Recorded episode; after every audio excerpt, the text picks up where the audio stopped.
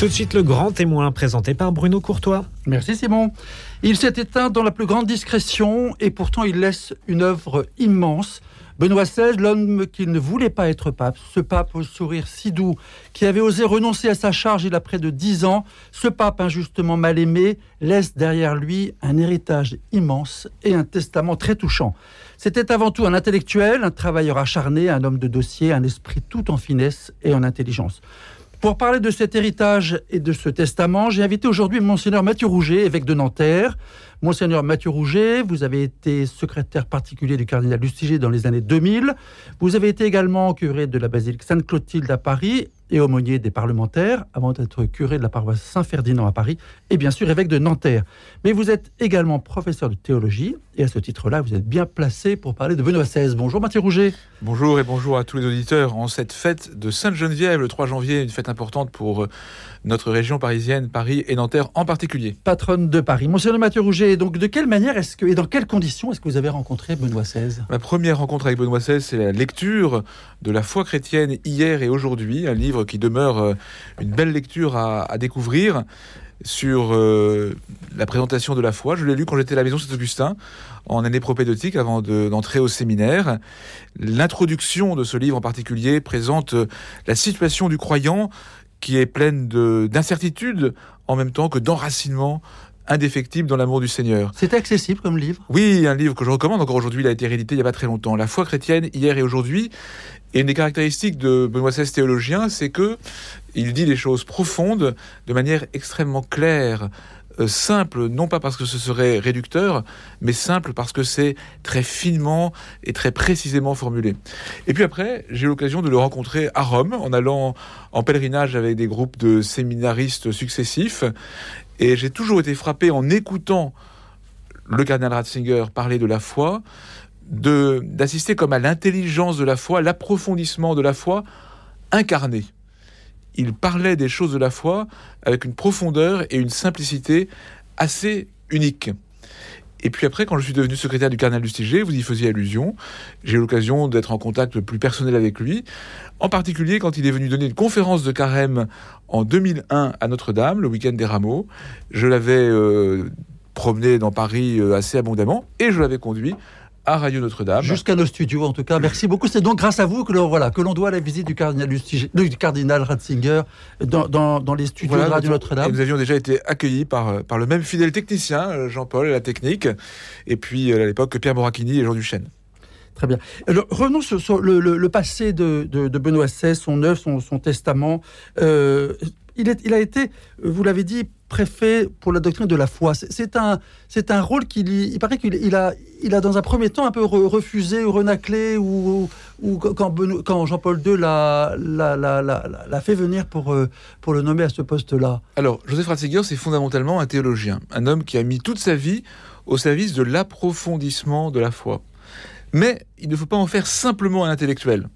C'est un grand intellectuel, mais c'est aussi, plus fondamentalement encore, un homme de Dieu. D'ailleurs, s'il a choisi le nom de Benoît, c'est pour une part en référence à Saint Benoît, le, père des moines d'Occident.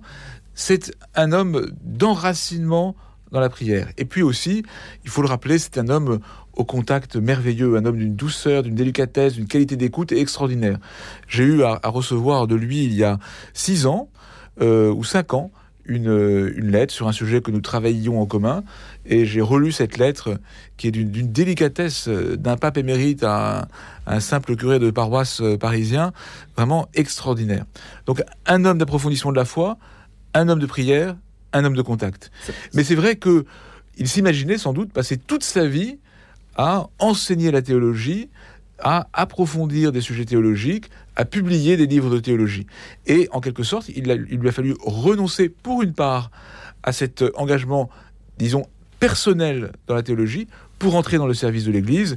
Mais je pense qu'il a bien perçu que, que sa culture, son histoire, ses qualités intellectuelles et spirituelles trouvaient dans sa mission de préfet de la doctrine de la foi, c'est-à-dire de promoteur de la foi au cœur de la vie de l'Église, un lieu d'épanouissement extraordinaire. C'était d'autant plus important que Jean-Paul II était un homme très charismatique, qui voyageait beaucoup, qui était, était très présent dans les médias. Il fallait quelqu'un euh, justement qui garde, qui garde la maison église, c'est ça? Alors, il ne faut pas opposer Jean-Paul II qui serait l'homme charismatique et Ratzinger qui serait l'intellectuel. Jean-Paul II était docteur en philosophie avec une thèse importante sur Max Scheller. Il était docteur en théologie avec une thèse importante sur la foi chez Saint Jean de la Croix. Jean-Paul II a été aussi professeur d'université euh, à, Lublin. Et donc, euh, ces deux grands intellectuels, l'un et l'autre, de tempéraments différents, mais deux hommes qui se sont aussi rencontrés très profondément parce que l'un avait été confronté à la dictature communiste en Pologne et l'autre, dans sa jeunesse, à la dictature nazie en Allemagne. Et donc ces deux hommes, remplis de, dans, leur chair du drame des totalitarismes du XXe siècle, et qui puisent l'un et l'autre dans le Christ, les, lumières de la foi et la source de la liberté spirituelle. Alors après, euh, je pense que Jean-Paul II a trouvé en Benoît XVI vraiment un, point d'appui pour, pour, pour travailler des textes de fond, pour, pour mener des grands projets. Je pense un des grands projets qu'ils ont menés en commun, ça a été le catéchisme de l'Église catholique, à la demande d'ailleurs des évêques pour, lors du synode qui a fêté les 25 ans de Vatican II, et puis, euh, et puis quelques encycliques sur lesquelles ils ont beaucoup, beaucoup travaillé ensemble. Je pense en particulier à Foi et Raison. Et si vous deviez. Et justement, foi et raison, justement, venons-y. Euh, ce sont deux mots qui sont constamment associés effectivement à la personnalité de Benoît XVI. Ça veut dire quoi, foi et raison, finalement? Ça veut dire que pour les catholiques, la foi n'est pas euh, seulement une intuition ou un cri du cœur ou un sentiment. La foi est un don de Dieu que nous sommes appelés à nous approprier en l'approfondissant. Et donc appliquer notre raison humaine aux choses de la foi, appliquer notre raison humaine pour entrer dans ce qui nous est donné par la révélation biblique et toute la tradition de l'Église, eh bien, c'est euh, se mettre en mesure de croire de manière vraiment humaine. Au, le prologue de l'encyclique Foi et Raison, qui a été sans doute rédigé à quatre mains, si j'ose dire, par euh, Jean-Paul II et le cardinal Ratzinger à l'époque, commence en disant la foi et la raison sont les deux ailes qui permettent à l'âme de s'élever vers Dieu. Et sans arrêt, euh, dans ses œuvres de théologien, puis euh, de pape, euh, Joseph Ratzinger, devenu Benoît XVI, y a insisté. La, la raison permet que la foi s'universalise, entre en dialogue, et la foi libère la raison de ses étroitesses, du caractère systématique de ses raisonnements, parce qu'elle nous met devant le drame de la croix, de la souffrance humaine et du besoin de rédemption et de salut. Un mot sur la, question de la messe en latin, parce qu'on en a beaucoup parlé au sujet de Benoît XVI. On sait qu'il était très attaché à la tradition et même au latin. Et à ce titre, il avait fait quelques pas pour réconcilier les différents courants dans l'Église. Alors, est-ce qu'on peut dire que c'est un pape, on a souvent dit que c'est un pape réactionnaire, c'est un pape tradit Comment est-ce que vous le définiriez Et comment vous définiriez effectivement cette démarche qu'il a entamée Alors, il y a plusieurs choses. D'abord, euh, il faut jamais opposer, quand on est catholique, l'enracinement et l'ouverture ce qui est caractéristique de la véritable appartenance chrétienne, c'est de conjoindre l'enracinement et l'ouverture. Et de fait, le pape Benoît XVI était un homme très enraciné par sa culture, par son enracinement spirituel, dans toute la révélation et dans toute l'histoire de la théologie euh, catholique. Mais, euh, mais cet enracinement ne, ne l'empêchait pas d'entrer en dialogue avec son temps, peu de théologiens ont comme lui dialogué. Je pense par exemple à son dialogue extraordinaire avec Jürgen Habermas, grand philosophe de l'école de Francfort, agnostique, avec qui il a mené un dialogue publié ensuite extrêmement important sur les fondements euh, prépolitiques de la démocratie euh, contemporaine. Donc un homme de, de dialogue, et puis aussi un homme qui a eu cette liberté spirituelle absolument innovante de se retirer de sa charge quand il a eu le sentiment que ses forces physiques ne lui permettaient plus de l'exercer aussi bien qu'il était nécessaire. Donc n'opposons jamais enracinement et, euh, ouverture. Au contraire, les véritables modernes sont aussi les véritables enracinés, et de cela, Benoît XVI a donné un témoignage éclatant. Alors maintenant, venons à la question liturgique. Ce qui est très important pour Benoît XVI, c'est d'être un homme de communion. Et il l'annonce de manière très forte dès le lendemain de son élection au siège de Pierre, la messe célébrée à la chapelle Sixtine, une très très belle homélie euh, qu'il a rédigée et, donnée euh, en latin, où il insiste sur le mystère de communion. Mais c'est d'ailleurs le ministère de tous les évêques. Notre mission d'évêque, c'est de travailler à la communion en vue de la mission. Et euh, Benoît XVI a vivement conscience de cela. Et il se dit qu'il faut mieux rassembler tous les fidèles catholiques, quel que soit leur rapport à euh, l'enseignement du Concile Vatican II, mais surtout aux, années et aux décennies qui ont suivi le Concile Vatican II avec bien des débats, nous le savons, dans l'Église. Alors, sur la liturgie proprement dite, il n'y a pas de sa part une sorte de, passéisme, d'attachement euh, superficiel à des formes liturgiques désuètes, mais d'abord en théologien, la perception que l'histoire de l'Église n'est pas une histoire de fracture. Et c'est son grand discours où il oppose une herméneutique de la rupture, qui ne peut pas être l'attitude authentiquement chrétienne, et une herméneutique de la réforme de l'unique sujet Église. Donc l'Église, c'est une histoire, c'est un corps vivant qui a sans cesse besoin de se réformer, mais sans rupture, par approfondissement. Et c'est dans ce contexte-là qu'il dit que la liturgie euh, romaine a eu des formes successives à travers l'histoire, et que la forme ordinaire de la liturgie romaine, c'est celle qui nous est donnée par le missel de Paul VI, mais que la forme extraordinaire donnée par le missel de Saint Pie V ne peut pas être congédiée purement et simplement. Et c'est ce qu'il manifeste dans son motu proprio, dans son décret, dans sa décision Summorum Pontificum. Et il me semble que euh, cette logique-là a porté, beaucoup de fruits. Nous le savons, le pape François a un peu infléchi euh, l'approche avec le motu proprio traditionis custodes, qui était source d'interrogation, voire de, souffrance pour un certain nombre de fidèles.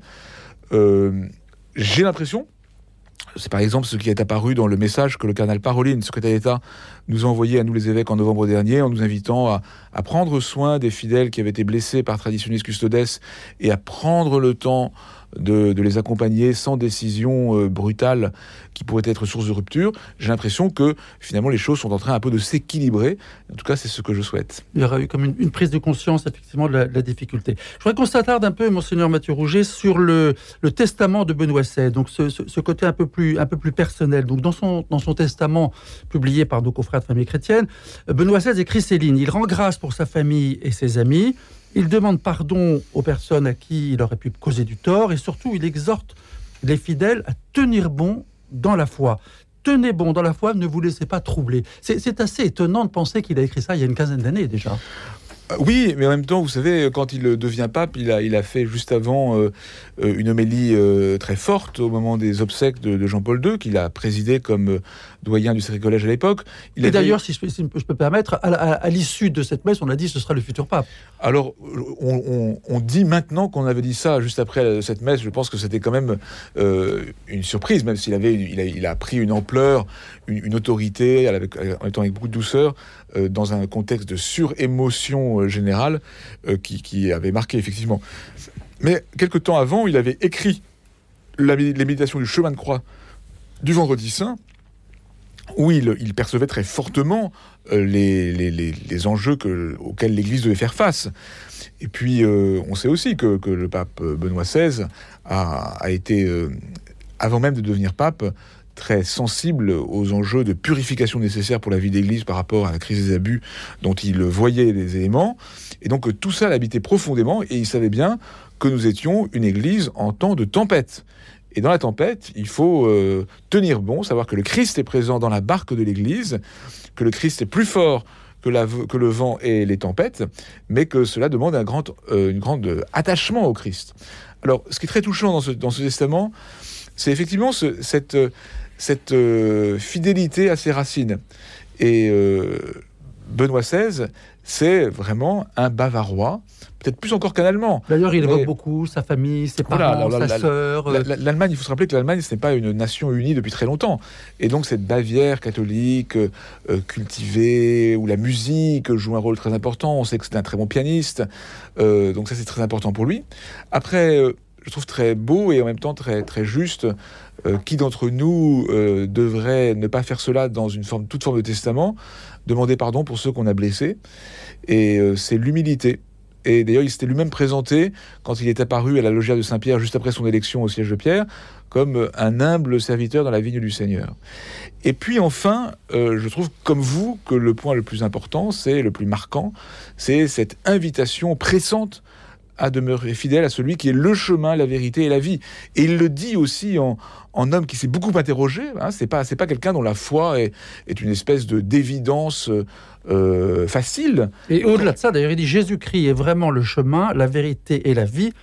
et l'Église, dans toutes ses imperfections, est vraiment son corps. Exactement, mais juste avant, il explique qu'il s'est beaucoup interrogé, et c'est là où, Benoît XVI est vraiment un contemporain, c'est un homme qui s'est beaucoup interrogé avec la liberté intellectuelle d'un universitaire, et qui, au-delà de toutes les questions et de tous les doutes, eh bien, nous redit Jésus est le chemin, la vérité et la vie, et l'Église, malgré toutes ses imperfections, est vraiment son corps. J'entends aussi, quand il dit cela, parce qu'il évoque le fait qu'il espère que sa patrie restera fidèle au Christ. Je pense qu'il y a aussi un peu en filigrane des inquiétudes euh, sur euh, ce qui se passe actuellement en Allemagne, par exemple. Enfin, on parle par exemple, qui se passe aujourd'hui en Allemagne, avec des discussions au sein de l'Église, qui, euh, sur lequel d'ailleurs le, pape François a pris position en écrivant une lettre très vigoureuse aux évêques allemands. Je crois même qu'il leur a dit il y a déjà une Église protestante en Allemagne, il n'y a pas besoin d'une deuxième, en quelque sorte. Oui, on peut parler de la pression des évêques allemands pour réformer effectivement un certain nombre de, de, de, pour, dans l'Église. Pour, pour, pour pour remettre en cause assez profondément euh, notre, notre appartenance euh, au Christ. Et donc derrière ça, il y a vraiment l'idée que euh, ce qui est premier et dernier dans la vie de l'Église, c'est l'appartenance au Christ, et que toutes les transformations sont possibles à l'intérieur de cette fidélité au Christ, mais qu'on ne peut rien faire de vraiment fécond sans cette fidélité au Christ. C'est amusant parce qu'on on sent chez vous quand même une admiration particulière pour Benoît XVI, évidemment, alors que, alors que franchement, vous êtes de la génération Jean-Paul II. Alors moi, je n'ai jamais euh, perçu la vie de l'Église comme une époque... On choisit pas l'un ou l'autre, d'ailleurs. Une époque qui chassait l'autre. J'ai été, euh, effectivement, comme beaucoup de, catholiques de ma génération, euh, très marqué par Jean-Paul II. Je me souviens de son élection. J'ai participé à beaucoup de ses voyages, à beaucoup de JMJ. Mais j'ai reçu l'élection de, de de Joseph Ratzinger avec, je, le dis très simplement, un, soupçon euh, d'inquiétude. Est-ce que euh, euh, sa personnalité, qui avait pu être formulée comme clivante, allait, bien pouvoir s'adapter à cette nouvelle mission? Et j'étais assez impressionné de la manière dont il l'a assumé, et, puis son enseignement a été tellement, tellement profond, tellement lumineux, que je crois que c'est... on, on rendra justice, si j'ose dire, à Benoît XVI, même si aujourd'hui c'est beau hein, de voir les commentateurs annoncer 30 000 personnes hier pour euh, vénérer euh, sa dépouille, finalement, il y en a eu le double. Donc je crois qu'il a marqué parfois plus qu'on l'imaginerait dans, euh, disons, l'opinion un peu, un peu superficielle.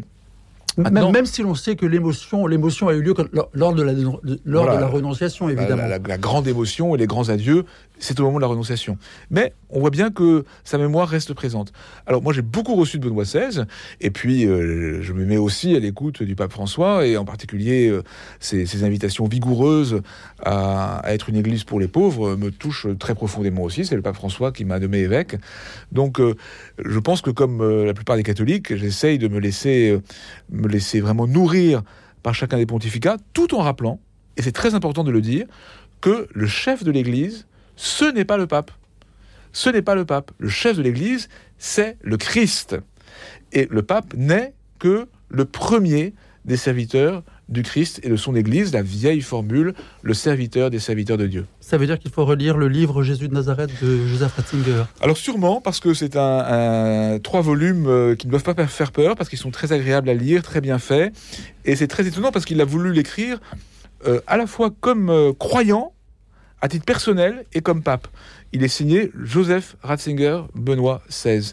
Et, et c'est une, une lecture à la fois très avertie, très euh, intelligente, très moderne, on pourrait dire, de la figure du Christ, qui ne prétend pas euh, trancher tel ou tel débat théologique à la manière d'un texte magistériel, mais qui est un partage de la foi en Jésus-Christ. Et je dois dire que euh, dimanche dernier, dans la paroisse où j'étais, à Notre-Dame de la Paix de Suresnes, j'ai euh, prêché en évoquant euh, quelques aspects de la vie et du témoignage de Benoît XVI, et, j'ai insisté sur euh, ses ouvrages sur Jésus le Christ, j'étais très touché qu'en sortant, deux paroissiens me disent, eh bien, en vous écoutant, nous l'avons décidé, nous allons maintenant acheter le Jésus de Nazareth de Benoît XVI pour nous en nourrir. Parce qu'il faut bien le reconnaître, le Benoît XVI a été un peu un pape mal compris ou mal aimé. Il a été mal, euh, forcément, un peu mal perçu par, le, par l'opinion, parce qu'il est arrivé aussi à un moment où il a succédé, sans vouloir les comparer, il a succédé tout de même à Jean-Paul II.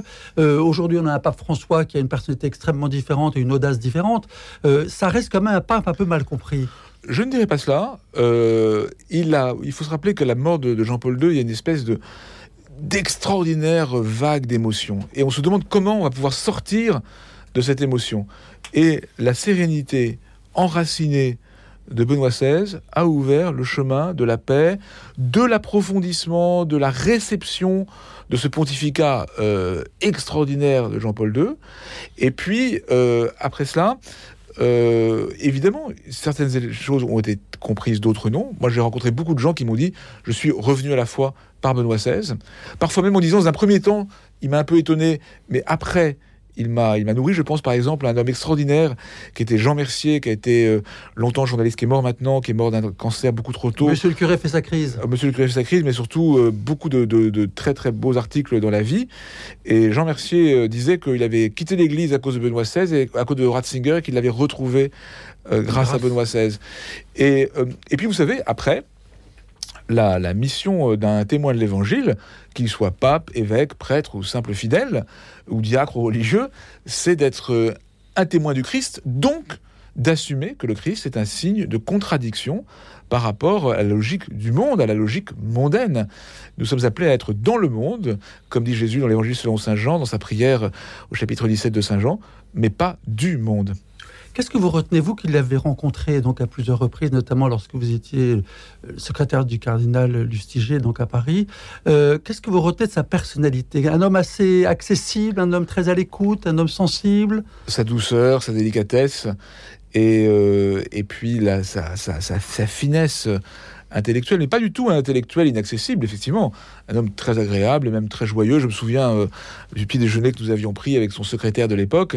Et, euh, nous avions vraiment passé un très bon moment euh, avec beaucoup de, sourires et, de joie dans, dans les échanges que nous avions pu avoir. Cela dit, un de mes souvenirs les plus forts de Benoît XVI, c'est lors de son voyage apostolique en France en 2008 magnifique messe. Les Bernardins, les Invalides. Les Bernardins, l'évêque à Notre-Dame, sur la parole de Dieu. Chaque matin, ta parole me réveille, elle me réveille chaque matin. Très très belle méditation sur la parole de Dieu dans nos vies, de prêtres en particulier, et puis euh, et de religieux. Et puis euh, la messe aux Invalides, et puis les deux messes à Lourdes. Le, pour la Croix Glorieuse et puis une très belle messe avec le sacrement des malades. Il, y a une grande attention aussi aux pauvres et aux malades chez Benoît XVI mais le moment le plus fort, je trouve, c'est le moment de l'adoration eucharistique, le 14 septembre dans l'après-midi. Après avoir rencontré tous les évêques dans notre hémicycle, le, pape est sorti avec tous les évêques qui étaient là. Je n'étais pas évêque moi-même à ce moment-là. Et euh, le Saint-Sacrement a été exposé. Et il y a une méditation que j'invite euh, les, auditeurs à reprendre sur le site du Vatican où tous ces textes se trouvent, devant le Saint-Sacrement qui, qui, reste enraciné dans mon cœur. Euh, nous sommes là, Seigneur, devant toi, mais toi, le premier, tu es là, tu es là pour nous. Donne-nous d'être présent à ta présence comme tu es présent à chacun d'entre nous. Il a pris sur lui quand même pendant cette responsabilité de pape, cet homme public qu'il était devenu, en quelques, en quelques mots avant de, nous quitter. Vous savez, être, être pape, c'est euh, une mission absolument impossible. Et, et, je pense que pour lui, ça a été très lourd, mais en même temps, euh, il était dans la, dans la simplicité d'une relation personnelle au Christ. Et tout ce que nous avons apporté, c'est ce que le Christ porte pour nous. Monseigneur Mathieu Roger, merci beaucoup. Merci à vous.